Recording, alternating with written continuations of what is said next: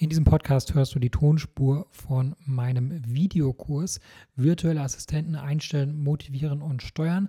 Wenn du den Inhalt lieber als Video sehen möchtest und hören, äh, dann findest du den Link zu dem zusammenhängenden Kurs in der Beschreibung. Ansonsten viel Spaß mit der Tonspur. In diesem Kapitel geht es um die Zeiterfassung und bevor ich dir jetzt gleich ein konkretes Tool vorstellen werde, mit dem ich die Zeit der virtuellen Mitarbeiter erfasse, möchte ich dir erstmal ein paar Argumente dafür mit an die Hand geben, warum es überhaupt sinnvoll ist, die Arbeitszeit zu erfassen. Nummer eins, es dient der besseren Planung. Das äh, bedeutet, entweder wenn du mehr als einen virtuellen Mitarbeiter hast, dann möchtest du ja auch wissen, welcher Mitarbeiter wie viel Zeit mit welchem Projekt verbracht hatte. Selbst wenn du nur einen Mitarbeiter hast, sind es möglicherweise verschiedene Tätigkeiten, die dieser Mitarbeiter ausführt. Und auch dann möchtest du wissen, welche dieser Tätigkeiten dich wie viel Geld kosten, ähm, also wie viel Zeit damit verbracht wird und dadurch weißt du natürlich auch ganz genau, was es dich letztlich gekostet hat und äh, somit kannst du dann auch die Ressourcen besser planen und besser einteilen. Ähm, der nächste Punkt ist, schafft Vertrauen und zwar auf beiden Seiten. Ähm, der Mitarbeiter kann nämlich so dir gegenüber sauber dokumentieren, womit er seine Zeit verbringt und äh, du umgekehrt äh, kannst nachvollziehen, ähm, womit der Mitarbeiter gerade gearbeitet hatte. Ich zeige dir das später in dem Tool, äh, wie genau du das sehen kannst. Und äh, somit ja, hat der Mitarbeiter jetzt nicht irgendwie das Gefühl, hm, ich habe jetzt so viele Stunden ähm, eingetragen, vielleicht packe ich noch ein paar Stunden dazu oder vielleicht äh, ähm, vertraut man mir nicht? Ja, warum habe ich jetzt so lange dafür gebraucht? Ähm, diese, diese Fragen, die, die erübrigen sich äh, durch eine saubere Dokumentation ähm, der Arbeitszeit. Äh, du hast kein Misstrauen gegenüber dem Mitarbeiter. Der Mitarbeiter wiederum äh, hat auch das gute Gefühl, dass sobald äh, die Zeiterfassung startet, er auch dafür bezahlt wird, weil er das ja wiederum dir gegenüber dokumentieren kann, dass er eben die Zeit tatsächlich mit Arbeit verbracht hatte. Also ein möglicher Disput kann man einfach, kann einfach dadurch gelöst werden, indem man sich das Protokoll anschaut und dann sieht man ja, ob gearbeitet wurde oder nicht. Ähm, das Resultat davon ist auch, dass das Mikromanagement äh, dadurch vermieden wird oder reduziert wird, weil in dem Moment, äh, wo du ja nachvollziehen kannst, dass der Mitarbeiter tatsächlich Zeit mit dieser Tätigkeit verbracht hatte, äh, da musst du jetzt nicht mehr irgendwie kritisch nachfragen, ja, warum hat das so lange gedauert und kann man das nicht ein bisschen schneller machen und so weiter. Ähm, deswegen ähm, freut sich auch der Mitarbeiter darüber, dass er einfach seine Zeit mit, mit Arbeiten verbringen kann und jetzt nicht irgendwie äh, erklären muss, ja, warum hat das jetzt ein bisschen länger gedauert und warum habe ich jetzt hier äh, mit dem Kunden irgendwie äh, länger gebraucht, um die E-Mail zu schreiben und was weiß ich, ähm, weil es geht ja alles aus dem ähm, ähm Zeiterfassungsprotokoll hervor. Ähm, daraus kann man hinterher immer wieder zeigen, okay, das hat ein bisschen länger gedauert, weil das war ein Sonderfall und so weiter.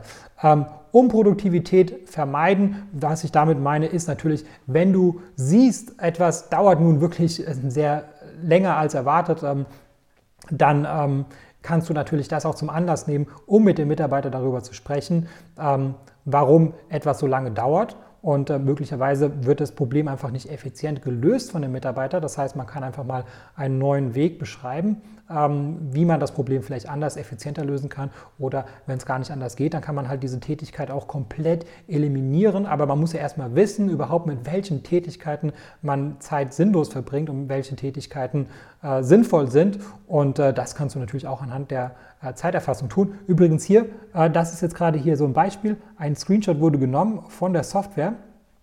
Ähm, wenn ich die jetzt, ähm, wenn ich nichts mache, wird dieser Screenshot ähm, akzeptiert. Ich kann ihn aber auch ablehnen. Ähm, das mache ich jetzt in dem Fall nicht.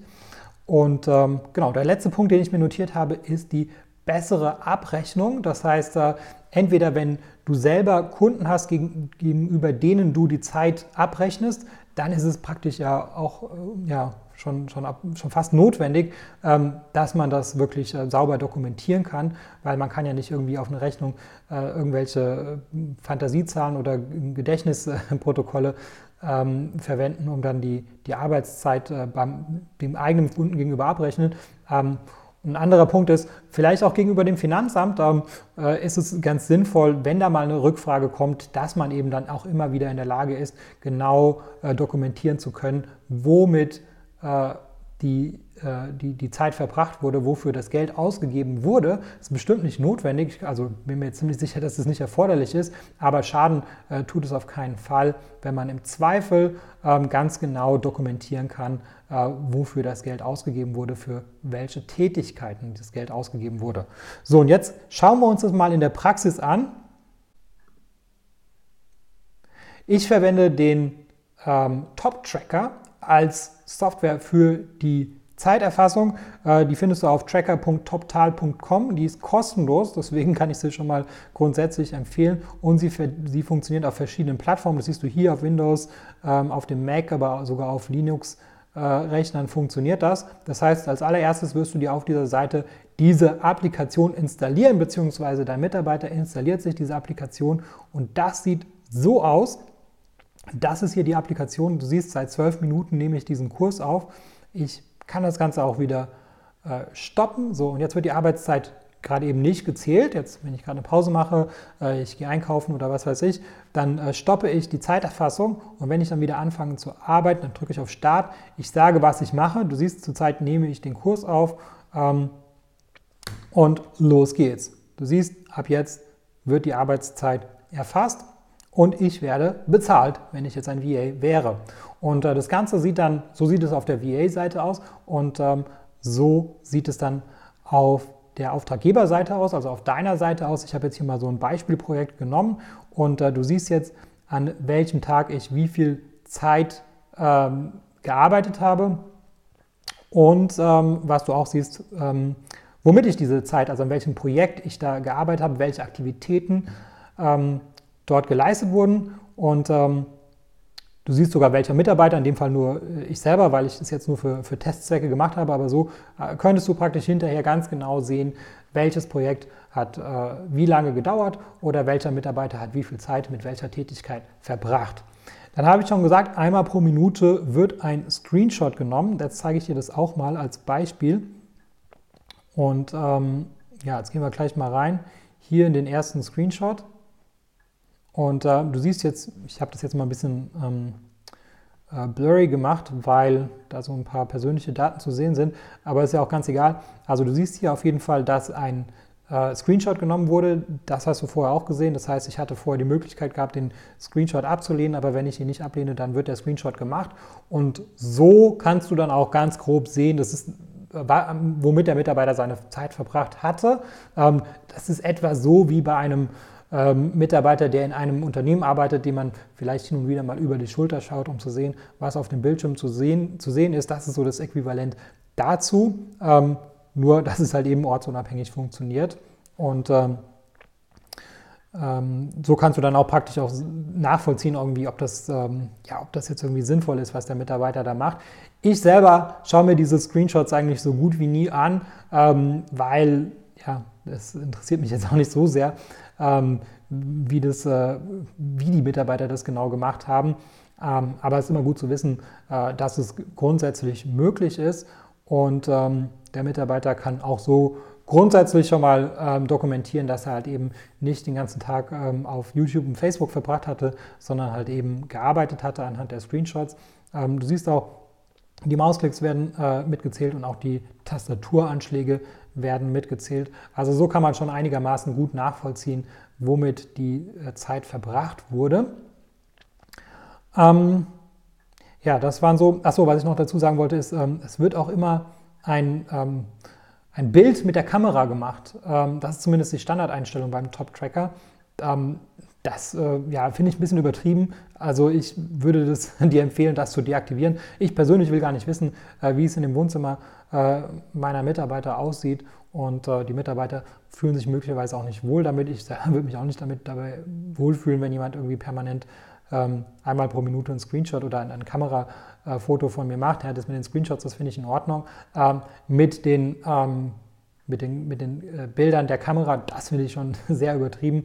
Ähm, das kann der Mitarbeiter aber auch jederzeit äh, selber für sich einstellen. Also das heißt, du kannst es nicht einstellen, ohne dass der Mitarbeiter ähm, dem zustimmt, sondern der Mitarbeiter muss die Kamera freigeben, der Mitarbeiter muss diese Screenshots ähm, aktivieren und es wird auch immer angekündigt und äh, man kann auch das komplett deaktivieren und vielmehr der Mitarbeiter ist darüber, ist, ist, ist in, in, Kontrolle darüber, ob das gemacht wird oder nicht. Nicht du, äh, du kannst es nicht beeinflussen, sondern der Mitarbeiter äh, muss es machen. Du kannst höchstens sagen, dass du das gerne hättest.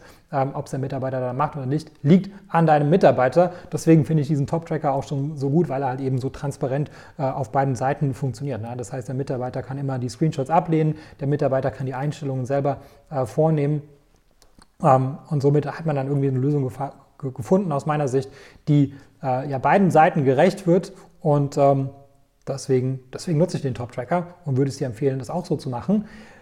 Dann habe ich jetzt noch einen Tipp für dich und zwar, wenn du ähm, noch, noch nicht genau weißt, womit äh, du den VA beschäftigen möchtest, dann installier dir den Top-Tracker schon mal auf deinem Computer selber, denn das hat zwei positive Effekte. Nummer eins, ähm, du siehst, womit du selber deine Zeit verbringst. Also wenn du selber für dich äh, die Zeiterfassung ähm, vornimmst, dann erfasst du, dann siehst du natürlich selber, äh, womit du deine Zeit verbringst. Das ist schon mal sinnvoll.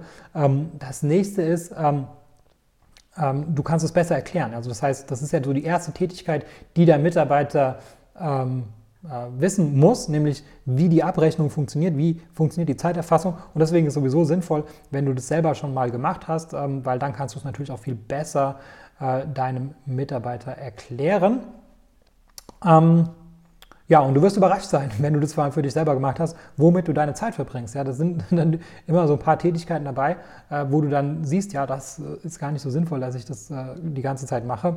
Und äh, das ist dann genau die Art von Tätigkeit, die du dann als erstes an deinen Mitarbeiter outsourcen kannst. Ja? Also du siehst zwei große Vorteile, ähm, nämlich zum einen, du findest Tätigkeiten, die du outsourcen kannst an deinen Mitarbeiter und der andere Vorteil ist, du verstehst selber, wie das Ganze funktioniert. Deswegen wäre jetzt mein Arbeitsauftrag an dich, installier dir eine Time-Tracking-Software. Ähm, das kann Toptal sein, das kann auch jede andere Software sein und äh, versuche einfach mal, äh, dich mit dem Thema Zeiterfassung äh, an dir selber zu ähm, auseinanderzusetzen, denn wenn du es für dich selber verstanden hast, dann kannst du den Mitarbeiter sehr gut erklären. So, das war's jetzt. Das heißt, ich äh, stoppe jetzt die Zeiterfassung und wünsche dir viel Erfolg bei der Umsetzung. Ich hoffe, diese Episode war für dich hilfreich und konnte dich in deinem Business ein wenig weiterbringen. Was dich aus meiner Sicht in deinem Business auf jeden Fall weiterbringen kann, ist MyTalent. MyTalent ist eine georgische Recruiting-Agentur für deutschsprachige virtuelle Assistenten. Virtuelle Assistenten sind ortsunabhängige Mitarbeiter für wiederholbare Tätigkeiten wie beispielsweise Support oder Recherche oder auch das Kontaktieren von Influencern. Das sind alles Tätigkeiten, äh, die sind arbeitsintensiv und die solltest du als äh, Unternehmer nicht unbedingt selber machen und äh, dafür eignen sich generell virtuelle Assistenten. Im besten Fall sprechen die virtuellen Assistenten natürlich Deutsch und im besten Fall zahlt man, weil sie eben ortsunabhängig sind, eben keine deutschen Gehälter, sondern lokale Gehälter und äh, dazu haben wir in Georgien vor Ort eine Recruiting-Agentur gegründet und äh, wir rekrutieren dort lokale deutschsprachige Mitarbeiter. Ähm, die lokalen Gehälter, die gehen so ab 2,50 Euro pro Stunde los, kann natürlich auch drüber liegen, je nach Qualifikation, aber ähm, auf jeden Fall profitierst du davon, dass die Lebenshaltungskosten in Georgien einfach sehr viel niedriger sind als in Deutschland und entsprechend sind natürlich auch die Gehaltserwartungen sehr viel niedriger. Wenn das für dich interessant ist und ich denke, Entlastung ist für jeden Unternehmer interessant, dann besuche uns auf mytalent.io und mach dort ein unverbindliches Gespräch aus. Und wenn du in dem Formular den Gutscheincode Podcast eingibst, dann bekommst du 50 Euro Rabatt auf unsere erste Rechnung.